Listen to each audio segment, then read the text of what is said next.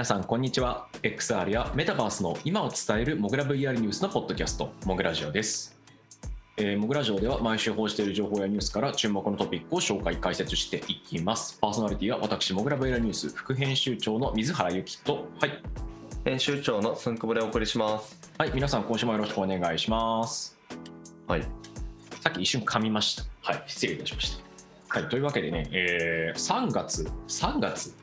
3月でございます。はい今なんであの3月3回言ったかっていうと、3月だからじゃなくて、いや、信じられないぐらいまた時間の流れが早いなみたいな話ですね。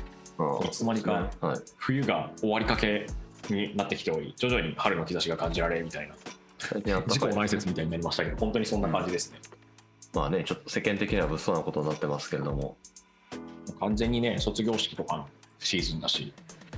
やー関東に卒業式。うん。ね、関東にあの、まあ、もう10年くらい前ですけど関東に出てきてびっくりしたのって卒業式のシーズンに桜が咲いてるんですよね。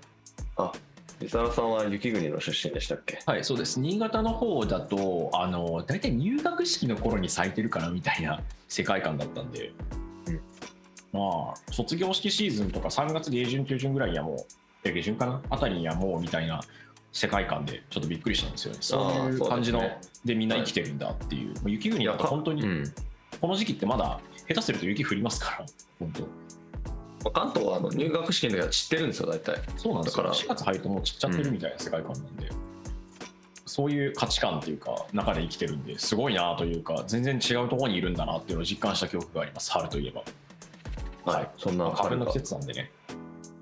同時に、まあ、それを置いとくとして、さてさて、えー、と冒頭であのまたお知らせみたいになっちゃうんですけど、なんと、モグラ VR、クラモグラ VR ニュースとモグライブ、両方ともクラウドファンディングが始まりまし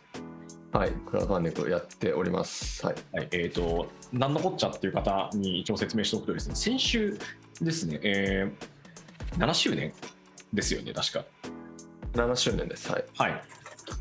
の、えーイベントをやりまして、そのところで発表させていただきました。キャンパイア上で今ですね、あの、モグラ VR のリニューアルプロジェクトということでクラウドファンディングをやっております。あと28日あるんですが、すでにあの、えー、70%ほどの目標額ですね、を、ね、支援していただいており、本当に感謝感激といった話でやございますーいや本当これドキドキなんですよねあの我々がこうやって自分たちがメディアをやっている中でそのそれの対価としてお金をいただくことっていうのは今までなかったので正直そのどれぐらいの方々がねこういうことをしたら応援してくださるのかっていうのは正直あの分からない中あのそれでもあのもし一緒にやっていける方がいたらということでですねあのオープンしたわけなんですけれども、えー、と一応多分これあの放送されるタイミング配信されるタイミングではもうちょっと日数減ってるとは思うんですけれども、まあ、ただ、え残りあと1ヶ月弱という段階でかなりあの実はとても良いペースであのご支援の方をいただいております。はい、あのいろいろとあのまあ、特典というかですねあのこれからメディアをご一緒していくっていうあのそういった思いを込めたリターンとかもご用意してます。あとはあのメディアをですねリニューアルを本当に今準備の方してましてなんと4月の上旬なんであと1ヶ月ぐらいですよ。リニューアルまで。果たして我々はリニューアルしなければいけないんですが、ま、間に合わせなければいけないというですねあのそのプレッシャーにさらされながら今やってるわけなんですけれども、まあ、リニューアル後えー内容としてもあの言ってしまえばあのより多くあのご支援をいただけるとより充実したメディアになっていくと、えー特にコンテンツを作るところですね。もうこれはあのもうメディアやっててもう非常によくわかるんですけれどもいくらお金があっても足りないというですね。はい、あの取り上げたい話題はたくさんあるわけなんですがどうしても絞っていかなきゃいけないっていうところを、まあ、できるだけいろんなことがあの報じられるようになるんじゃないかなというふうにも思ってますので、えーぜひですねご関心のある方、えー賛同いただける方は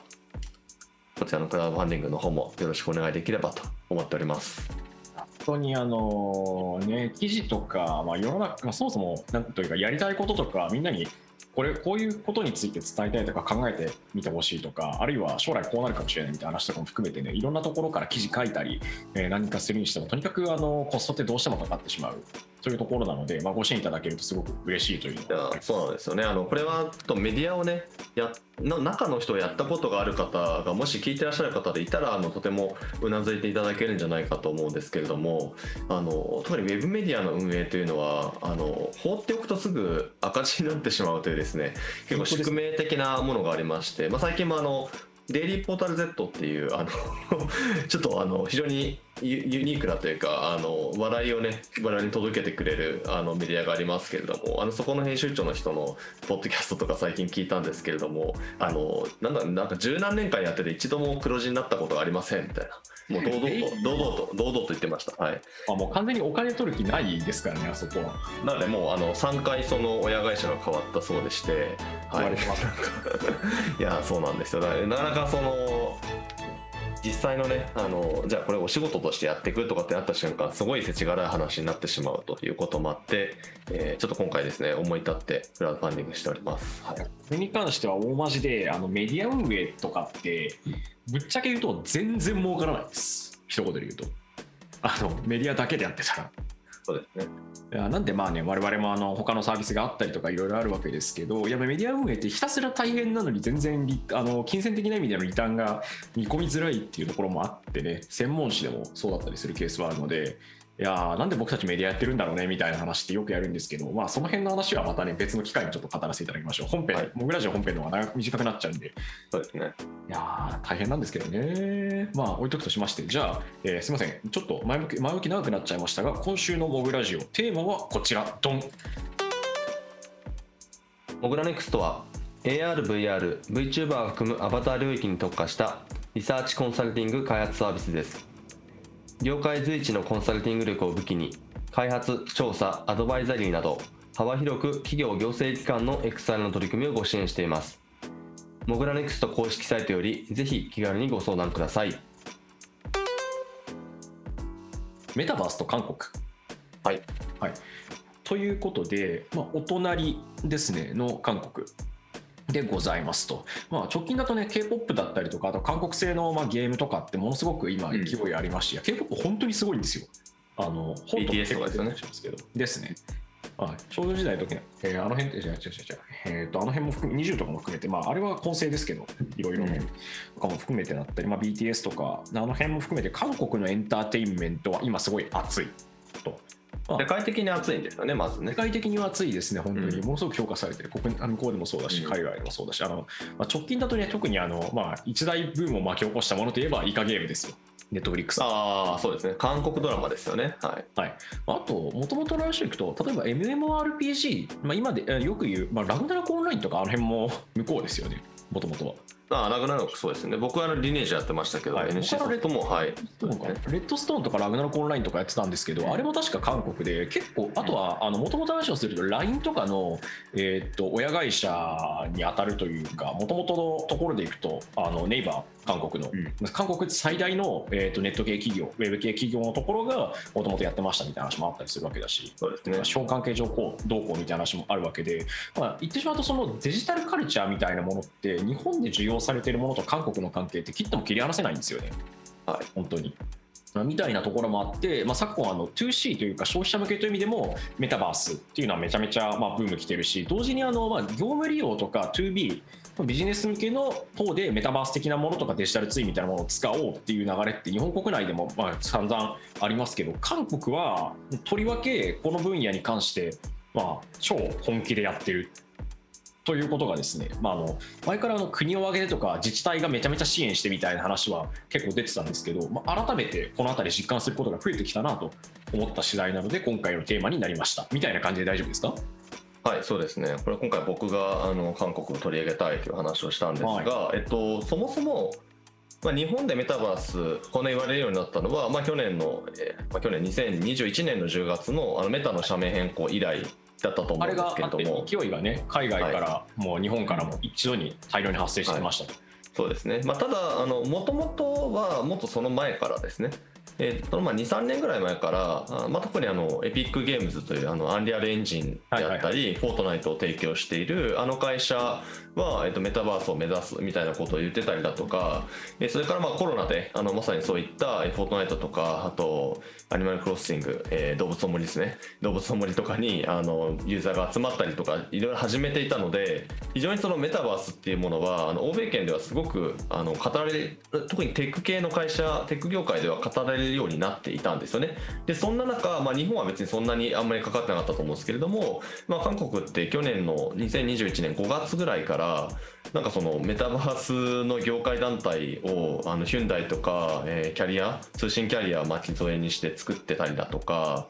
えー、もう早々とその着手を始めてたんですよね。で行政機関でいくとソウルソウル市が確か去年の11月なんかメタバースやってくとかですね、えーまあ、いろんなあのエンタメ系の会社もあのいろいろこう SM エンターテインメントでしたっけ？あたりもはいはいはい。メタバースを使ってね世界観。自分たちのそのアーティストの世界観を広げていくっていう、えっと、少女時代の所属してる事務所ですね。とかって話をしたりとかっていうあの流れがありまあ、非常にどうも韓国は国を挙げてメタバースに取り組んでいるようだというのはこれまでもあの、まあ、ニュース紹介のモグラジオの方でやってきたかなと思うんですがちょうど今週ですね出てきたあのニュースとして、えっと、日付としては2月25日付だったっけな？であの韓国のですねその国行政府ですね行政府が2022年度予算でメタバースに対するめちゃくちゃ大規模な政策を打っていくっていうあの文書が発表されたんですね。はいはい。はい、なんでもうこれはなんか報道がどうとかではなくもう孫うことなき予算案なんですよ。でなんとその金額日本円にして約200億円。ああなかなかな。なかなかな金額ですね。なかなかですね。国としてですね韓国政府として1年間ですね2022年度1年間で、えー、と正確に言うと2237億ウォン今1ウォンが0.097円ぐらいですということで、まあ、大体、えー、240億円ぐらいですかね。ん？もうちょっと低いか。210億円ぐらいですかね。日本円にして、はい、ぐらいの、えー、国家予算を閉じるというあの PDF 文書がですね出ております。まあ、詳しくはそちら見ていただければと思うんですが、全部ハングルだったりしてですね、あのせっかくなのでちょっとあの読んでいきたいと思います。はい。ちょっとあの水原さんもねお手元に開いていただいて。でこちら、えーと、出したのが、えーと、韓国の、えーと、行政府のうちの、えー、どうでしたっけ？あ科学技術情報通信部っていうところですね。まあ、なのでいわゆる日本でいうところの科学技術庁とそれから総務省あたりがくっついてあと経産省あたりがくっついたようなそういう組織になりますと。2月の最下旬というか24、28日27日付ですかね、はい、出てますね。うんはい。でえー、要点を見ていくとですね、えー、まずプラットフォーム構築。ドドン。実証に340億ウォン。ということで約30 30億円ぐらいですかね。をこのメタバースのプラットフォームの実証実験に講じると言ってるわけですね。30億円って大体あのまあ、ヒッキーが調達した額の半分ぐらいですか。日本でいくと。で多分クラスターが今まで調達した全全金額なんじゃないですかねこれ。なかなかな額ですね、マジの話、うん、でもプラットフォーム開発だけですからね。まだ200億のチームは30億分しか紹介をしてませんと。でこの文章のなかなか恐ろしいところはそれ以外にもたくさんいろんな170億ウォン分ん？170億円分いろんな説明がついてまして次専門人材育成。人材育成投資はいはいはい、ちょっとあの直訳だったりするんでようわからん部分が多いんでちょっとかいつまんでいきますけどまず専門のどうも教育機関一応アカデミーって書いてあるんですね。メタバースアカデミー。あそこの名前だけ聞くとすごいうさんくさいセミナーみたいに聞こえますけど。メタバースアカデミーやばいですね。まああのなんていうかバーチャルリアリティ的なものとか、まあ、あのデジタルツイン的なものとかあるいはあの本当に MMORPG 的なものを含めた意味でも結構でかいニュアンスでのメタバースですよねこれってまあそうだと思います。あの AR 的なものも含んで、大体あの、はいはい、拡張仮想世界って日本語で訳されているので、つまり AR、VR 的なものを両方ああ、なるほど、なるほど。うん。なるほど技術とそれから、えーと、芸術的なもところの素養とか人文素養がみたいな話がされてたりするんでまあ本当に分離融合でそのシステムだけじゃなくてその上で動いているというかデザインだったりあるいは文化みたいなもののレンジにどうやら入ってそうだと。はいこちらに大体46億ウォンなので、えー、ちょっと日本円でここから統一していきましょうかね。えー、大体まあ4億円強。で1年間で180人の、えー生徒を、えー育成していくと。人材を育成していくと、はい、人材育成まだこれだけではないですと、はい。これの日本語が実はよく分からなかったのであれなんですが、えっとラップ運営って書いてあってですねこれおそらくなんですけれどもあの既存の教育機関の中の、えっと、マスターとドクターのあのコースとしてメタバース人材のコースを、えっと、10個の学校に対して設置するっていうあのそういうものですね。はい、はい、なので既存のあの教育機関にもメタバース学科なのかメタバースコースなのかわからないですけれどもそういったものを作っていかせると。これが大体2億円ぐらいですね。そしてさらに拡張仮想世界融合大学院新設ということでアカデミックな方の大学院ですね先ほどのアカデミーとはまた別で、まあ、高等専門高等教育機関として大学院も作ってしまうクラスターさんでもなんていうか近いような形で研究所みたいメタバース研究所みたいなの作ってましたけど、まあ、あれはクラスター内での R&D 部門だから厳密に言うと違うんですがやろうとしてることは近そうに見えますね。なんというかそうですね、まあ、こちらもあの工学、人文学の融合強化課程を備えた、なので、まあ、教育機関ですね、体。そうですね。はい、いいやこれ拡張仮想世界融合大学院ってそのまま書かれるとすごいな。や、まあ、これはあの翻訳良すぎる。またこれは翻訳ツールなんです、すみません。絶対こういう名前ではない VR っていうかメタバース的なものをまのなんていうかまあ設計っていうとなんていうかアーキテクチャうんなんか難しいけど、まあ、それのビルドを考えるというか、まあ、じゃあ何が具体的なオペレーションとしてどうなのかとかカルチャー的にどうなのかみたいなところも含めたりとかイレンジに入れた上でデザインするっていう感じですね。いやここまで来るとなんか人文学と人文科学とか歴史とか歴史系のやつとかの学問がガンガン生きてきそうですね。カルチャーデザインみたいな話になるので、そそうですね素朴に。はい、でちょっと読み進めていくと、まあ、さらにそのコンテンツ支援っていうところもいろいろやっていくというあの話がありまして、えーまあ、いろいろそのハッカソン、コンペティション、えーそれから、えーコンテンツ開発に対する、まあ、各種補助金ですね、お金も出していったりだとか、あとは、えーちょっとこれあの PDF の中では飛ばしてってるんですけど、あのコンテンツファンドですね、えーこちらは100億円規模のコンテンツファンドを蘇生すると。はい、えそしてこれ今コンテンツ支援の話だけをしているんですけれども、えっと、さらに R&D ですね、まあ、この領域非常に中長期的にその技術開発が大事であるということになりますのでインフラも含めた R&D に対するお金っていうのも、えー予算をがっつりつけた R&D だけで約70億円ですねつけてます。でまたこの R&D の対象領域もちゃんと書いてあってですね、まあ、ちょっと読みづらいんですけどデジタルツイン。それからデバイスのコア技術、そして体験コンテンツの、えっと、コンテンツ設計のコア技術、それからホログラム系のコア技術。なんかもう、大体の R&D が該当するんじゃないかなっていうね、この領域の。なので、デバイスとかも入ってますんで、あのもちろんその、まあ、どの程度の会社をイメージしてるのかわからないですけれども、まあ、いわゆる VR とか AR のデバイスをえーもし韓国の企業が作る場合にはそこに対する支援だったりとかっていうのもどうも入ってくるっていうことですよね。で、まだまだ終わらないんですよ。コンテンツの R&D の支援だけではなくて、専門企業育成ということで企業支援も当然やりますと。なんかもう全方位やりますっていう言葉がぴったりですね。もう成長統合支援拠点、資金支援、技術開発、海外進出への集中支援、ということで、まずあの場所も作るみたいですね。ハブを作るみたいです。6億円ほどかけて。で、さらに、地域と連携するためのエリアでの、まあ、多分これあのソウルじゃないところに作るってことなんですね。まあそういうところも大体2億円ぐらいかけて2カ所に作る。だから実験の研究施設の拡充だったりとか、実証実験をできる韓国内13カ所の地域 VR、AR 拠点センター、10億円。10億円 ?10 億円ですね。施設もボンボンできるみたいですね。いや、なんだろう。このレベルでしかも全部やります？本当に全部やりますかな、これ。いや、そうなんですよ。で、あとは、まあ、まあ、こういうその企業に対するお金の、まあ、いわゆるばらまきですね。まあ、ばらまきだけではなくて、すごい手堅いことを書いてて、はい。公公正取引環境の蘇生とか要は要はそのいわゆるあの著作権とかあのそういう話ですよね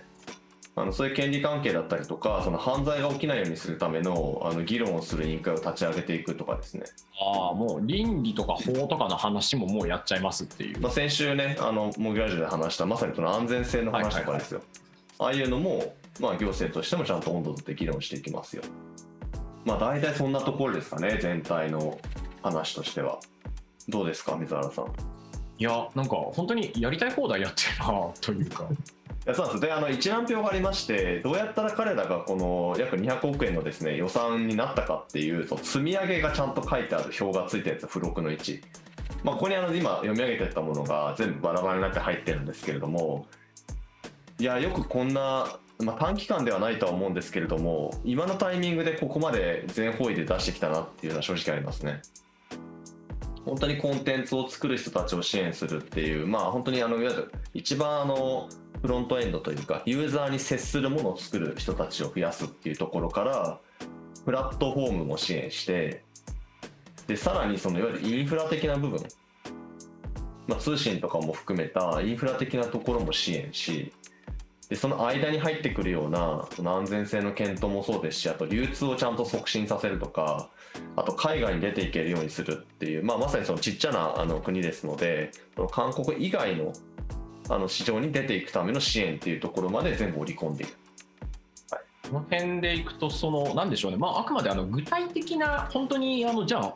なんだろう現場レベルで何するみたいな話っていうのはもちろんその支援を受けた人たちとかがやるっていうことなんですけど、うん大きい枠組みで考えるとかなり広くもうあれもこれもそれも必要とされているものを全部盛りにして支援しますっていううんスタンスで国自体がそもそもやろうとしてるってところがすごい面白いですねこれは。いやもうそうなんですよね、もうそうとしか読み取れなくて、要は韓国はメタバースに本気であるという、もうそのメッセージに他ならないかなと思います。で、一応、ここの、えー、と科学技術情報通信部、えーこちらの,、えーこの政策担当している室長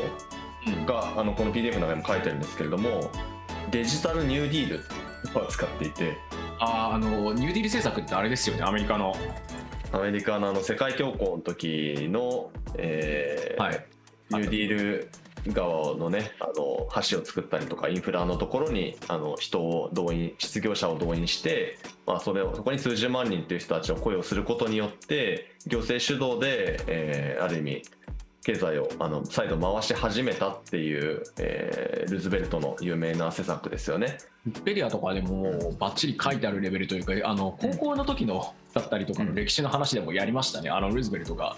世界恐慌の時とかにやった国のが国ががっつり人々を雇用しますとか支援しますっていう路線の、まあ、結構でか大きい政府路線の話なのかなこれは。大きい政府路線のそうですねあの経済の、えっと、活性化のための、えっと、施策ですね。労働のところを雇用のところを刺激すると経済が回復するんじゃないかっていうあのモデルを実証した、えっと、そういう政策であの大体このえっとですね何かのテーマに対して、えっと、国が、えー予算を投下して政策を打っていった時にそれをてこに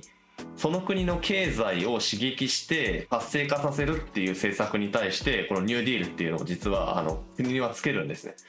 実はこれ僕もあの公務員だったので分かるんですがあの僕当時あの環境省っていうところにいたんですけれども環境省が言ってたのはグリーンニューディールっていう言葉を実は使ってたことがあってあのいわゆるあのグリーンな政策あの環境対策をするっていうことそこへの投資自体が、えっと、経済効果を生むっていうなんかそういうあの政策のロジックを組んでたことがあってですねあのその時もそういうふうに言ってましたなのでこのデジタルニューディールっていうのはまさに IT 関連デジタルに対する投資を行うことによって、まあ、韓国の経済っていうものを、えーまあ、刺激していくと。まあ、成長させていくっていうことなんですがその革新的課題がメタバースって言ってるんですよね。まあ言ってしまうとそのデジタル世界とかのものを作るって、まあ、コンテンツ産業とかと近いんですけどリアルじゃないところに新しい需要がある、まあ、人々の欲望がある欲望っていうか、まあ、需要があるっていうふうに解釈していくとそこでま何か経済活動するチャンスは生まれるよねっていうのは事実ですよね人々がそれが欲しがるとかいいものであるとかだったりそこに価値があるっていうふうに見なされるのであれば、ま、そこの部分に対して投資してっていうことはできるしそなんだろうなニューディール政策がその橋だったりとかいろんな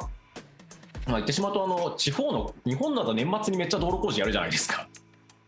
あの国多分あれ国交省の予算だと思うんですけどみたいなものをイメージなのかなとは思ってます。その話がちょっと引きになっちゃいましたけど。はい、そこでうん、デジタルっていうな世界っていうものをもう領土であるとかその自分領土であるというか、まあ、土地であるとかっていう定義をすることによって、まあ、分かりやすくイメージしてもらおうっていうのはなんとなくこの文章から読めますね。うん、まあ結構ね素敵な言葉が書いてあるんですよね国内企業と若い開発者クリエイターがメタバースが作る無限のデジタル経済圏で新しい成長機会を見つけ健全なメタバースを切り開いていけるよう支援を惜しまない。いやもうこれをね公務員の人が言ってる時点でちょっと泣いちゃいますよね。という韓国の、まあ、国のですね、えー2022年度のメタバース支援というちょっとお話をしました。でそもそもそのさっきも例に出してましたけども、まあ、韓国はもともと民間も非常にこのメタバースに積極的ですよね。まあ、一番この筆頭で僕らが紹介するとした時に出てくるのがゼペットですかね。えー韓国のネイバー Z という先ほど来ちょっと出てきているネイバーの、えーからスピンアウトした、えベンチャーですけれどもネイバー Z が提供しているゼペットもともとはアバターのプラットフォームだったわけですけれどもえこちらえ最近ですねそのアバターを作ってえそれをまあ自撮りとかに使ってですねあのみんなでシェアして遊んでいるっていうそういうプラットフォームから、えー自分たちの作ったアバターを同士で遊ばせるとかはいそういうことができるプラットフォームに、えーちょうど去年ですよね。2021年進化をしていますと。そしてブランドのコラボとかも激しくやっているので、まあ、グッチとか、えーそのあたりの、まあ、最近よくメタバースでナイキとかが投資をしていますが、まあ、そういう、えーデジタルグッズを作ってその作ったアバターに着せる、まあ、そういうところまで、まあ、ちゃんとできていると。本当にユーザーが使うところの部分までばっちり入ってってるっていう感じですよね、うん彼らは。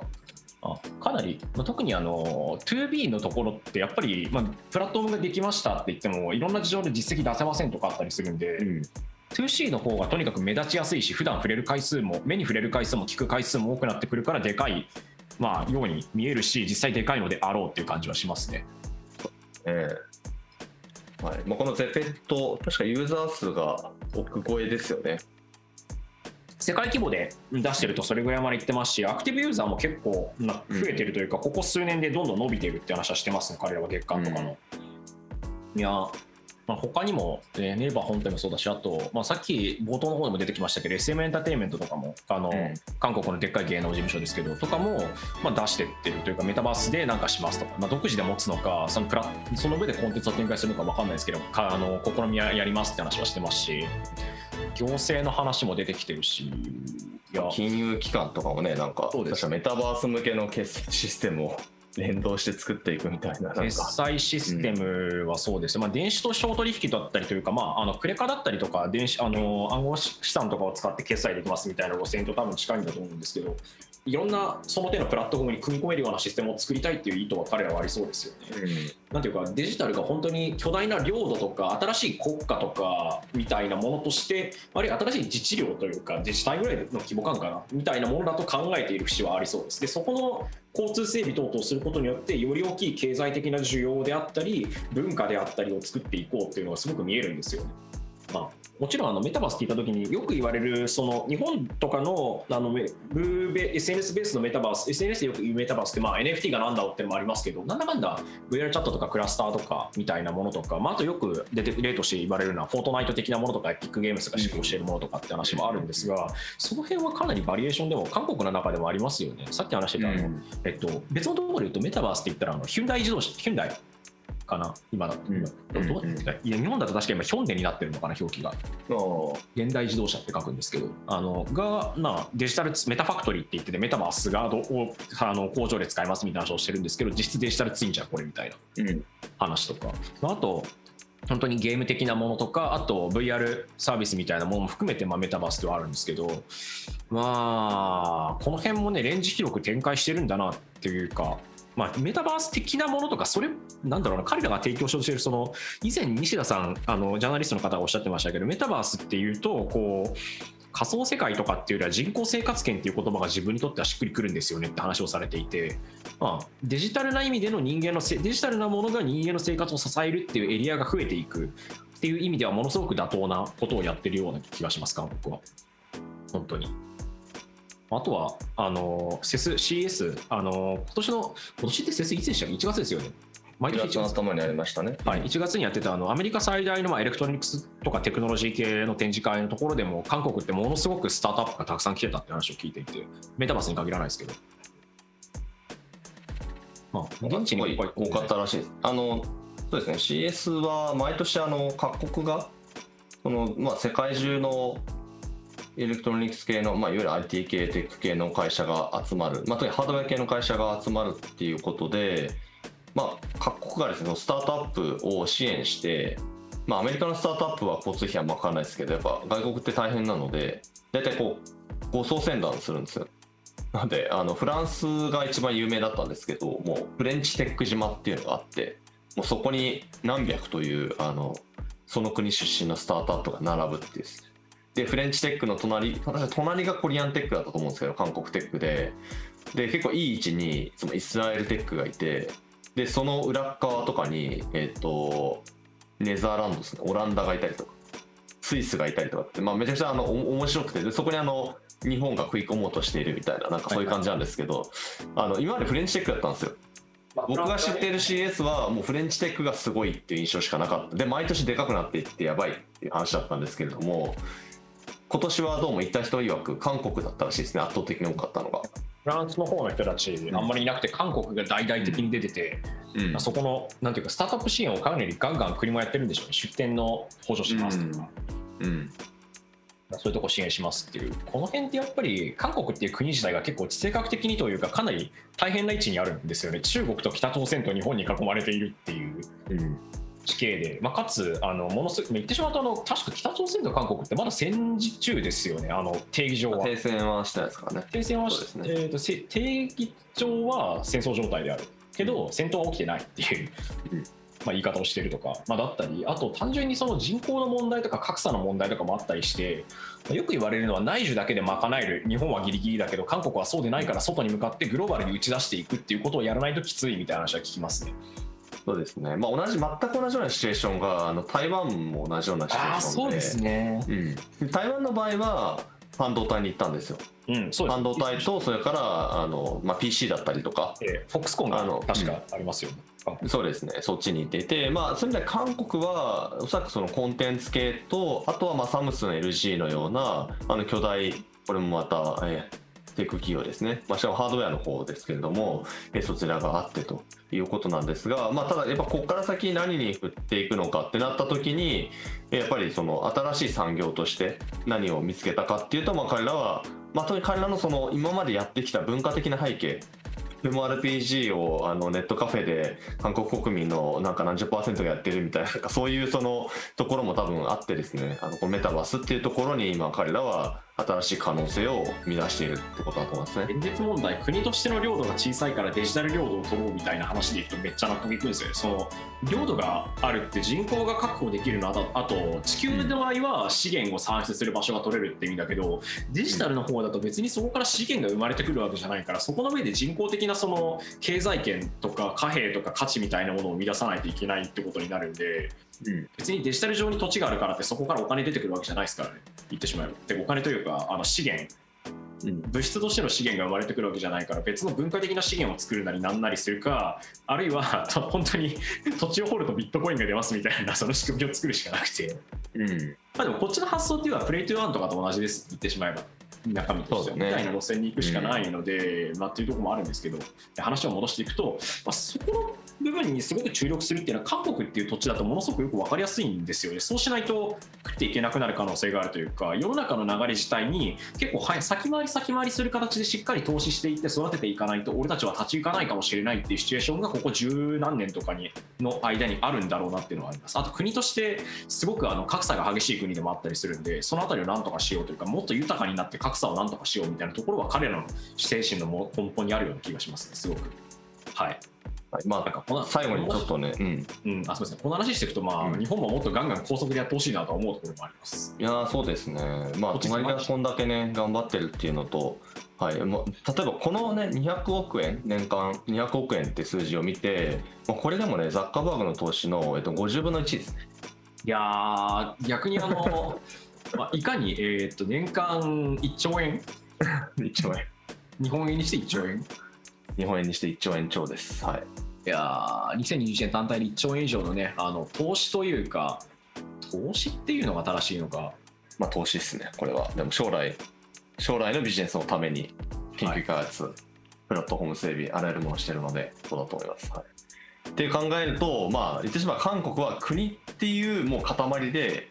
このメタバースの領域に入ろうとしてるってことなんですよね。そうですね。企業じゃなく、はい。まあ、ある種あの、フェイスブックそというかメタが、まあ、ある種あの国まではいかないかもしれないけど小さい自治体小さいというか自治体とか州アメリカの県と県とか日本でいうと県みたいなサイズ感があるとしてその使える予算だったりとかきあの動いているお金や価値の意味合いとしてっていう時にそこにまあ彼らが切り込むっていうところに対して自治体とか国とかが対抗馬だったりとか、まあ、そこと同じような動きをするっていうのはすごく規模感的な納得いく話であります。個人でなんとかなる規模じゃないですから。はい。はい。いや、50分の1かといっても、まあ、向こうが異常なだけなのでっていうのと、あとは、まあ、文化的な差異って、やっぱり米国とアジア圏と、ま欧州圏、あともっと言うとアフリカとかインドとかって多分全然違うと思うんで、うんどっか一箇所が総取りみたいになることはないのかもしれないし、まあ、本当になるのかもしれないんですが、わからんな、この辺は。まだ、蓋を開けないと本当にわからなくて、20年ぐらいした後になんとなくこうだったんだなみたいな話になるのかな、10年とか。そうですね。まあこれがねやっぱ投資なので結果がどうなるかっていうのはちょっと何年も経たないとね分かと先ですかんないですね。らね、本当に、うん。半年後に結果わかりますみたいな感じじゃないですか。はい、うん。結局そのシスエコシステム文化価値観みたいなものを作るっていう話でもめっちゃでかいことになるので今すぐ出てくるような話でもないんだろうなという気はします。はい。という感じで韓国がメタバース関係は国を挙げて、まあ、ガシガシやっていますぞというお話でございました。はいいやー同時に韓国、本当に動きが素早いので、動この韓国とか、まあ、海外のスタートアップとか見てると、なんとなく動向的にこうなのかなって見えてくるのと同じで、韓国のその事業者の動きっていうのは見ておくと面白いと思います、すごく。いそうですねはいや僕らもよあの注目していきたいと思います。いろんなデジタルツイン系もこう強かったりするしね、本当余談ですけど、あと外せないのはディスプレイです。VR 的には。まあそうですね、まあ、サムスン LG がね作ってるディスプレイ。この辺の話もね、まあ、韓国はよ韓国、台湾、中国、アメリカ、まあ、あと欧州圏、まあ、ほぼほぼ全体になっちゃいましたけど、が割と新しいところが多いので、要こっちかなって、インドも面白かったりするんですけど、はい、という感じでございました。韓国、メタバースと韓国というテーマで軽くお話しさせていただきました。はい、という感じで、え、他に久保田さん何か一言あったりします？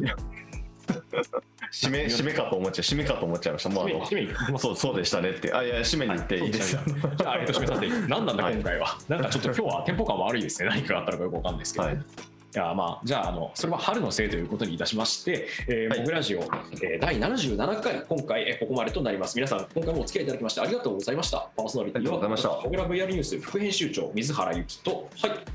編集長のスンクモがお送りしましたま皆さんありがとうございました。また来週。た来週